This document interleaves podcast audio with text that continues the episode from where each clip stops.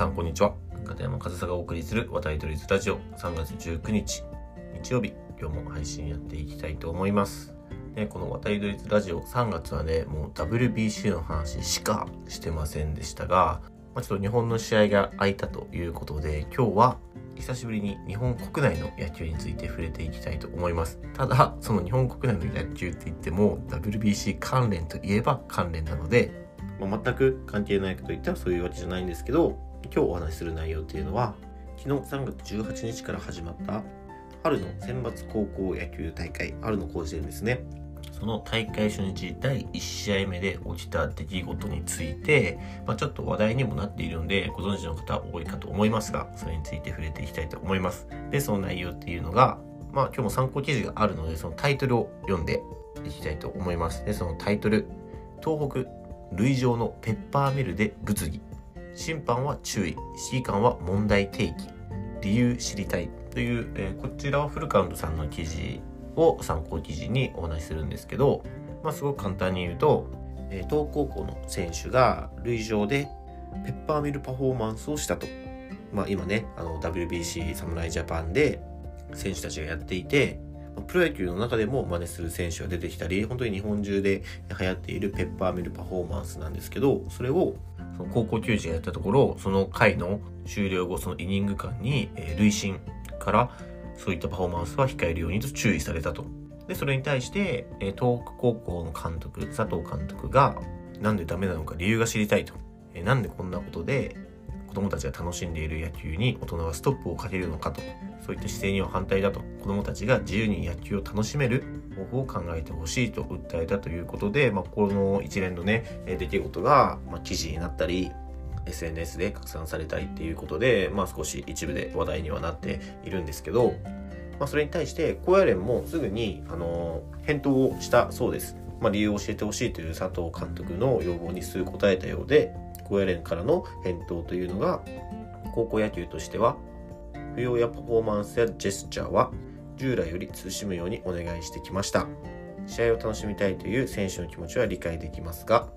プレーを楽しんでほしいと、まあ、返答したということで、まあ、それにもまあ納得がいかなかったみたいなんですけど皆さんこの件についてどう捉えますかね？まあ、SNS とかの反応を見ていると、まあ、多くの方が高野連反対派というかまあなんでペッパーミルやっちゃダメなんだっていう意見の方が多かったんですよ。なんでそんなこと注意しないといけないんだと。まあどちらかというとその佐藤監督側の意見が多かったんですけど僕ももう少し調べてみると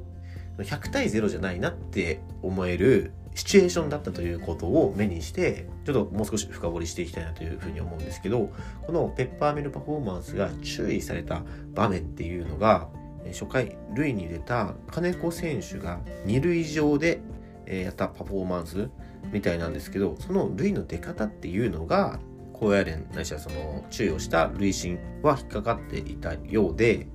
相手のエラーでランナー二塁という場面だったと。相手のエラーで塁に出たことに対してペッパーミルパフォーマンスをしてしまったことがすぐさま注意するに至ったんじゃないかっていう意見もあってですね。まあそれは真相はねその注意した本人がそう答えてたわけじゃないから分かんないんですけどまあ、その一発目そのペッパーミルパフォーマンスをする場面としては、まあ、適切ではなかったのかなっていう意見もまあ理解はできます。というのもその高野連の言葉を使うとそのプレーを楽しんでほしいという高野連の思いがありますよね。なんですけど今回の状況を見るとペッパーミルパフォーマンスがしたいが強かったと思うんですよ。プレーを楽しんで、ヒット打ったら嬉しい、ペッパーミルパフォーマンスじゃなくて、ペッパーミルパフォーマンスがしたいで、塁に出て、やったらできるでやったと思うんですよ。だからそのペッパーミルパフォーマンスするための塁の出方にあまり重きを置いてなくて、エラー、失策っていうのは相手のミスじゃないですか。その相手のミスで塁に出たことに対して、そのパフォーマンスをやったっていうのは、仮にこれがメジャーリーグで、えヌートバー選手が、ね、もう発案者ですけど、ヌートバー選手がメジャーリーグでこれをやっていたら報復支給があっただろうっていうようなね、意見も見て、あ、そういう見方もできるのかというふうに僕は思ったんですよ。まあそのね、僕も全ての場面を見たわけじゃないので、エラーの時は選手たちはしてないのかとか、まあ、場面に応じてやってるやってないとか、そこまでチェックしたわけじゃないんですけど、まあ、捉え方として、相手のエラーで塁に出た時にこれをやっちゃうと、っていうその高野連側の、ね、意見というかそういう捉え方もまあ分からなくはないかなっていう部分はあるかなと。ただ僕も全面的にペッパーミルパフォーマンスを禁止するということに対しては反対です。まあ、そもそもその高野連があの不要なパフォーマンスや過度なジェスチャーは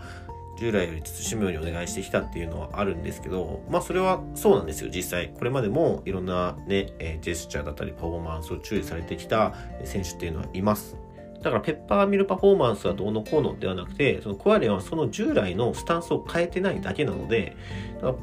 コアレンが悪いかと言われたら、その今回そのペッパーミルパフォーマンスはダメと言ったことに対して、えー、コアレンが悪いのではなくて、もともとのジェスチャーや、えー、過度な、えパフォーマンスを、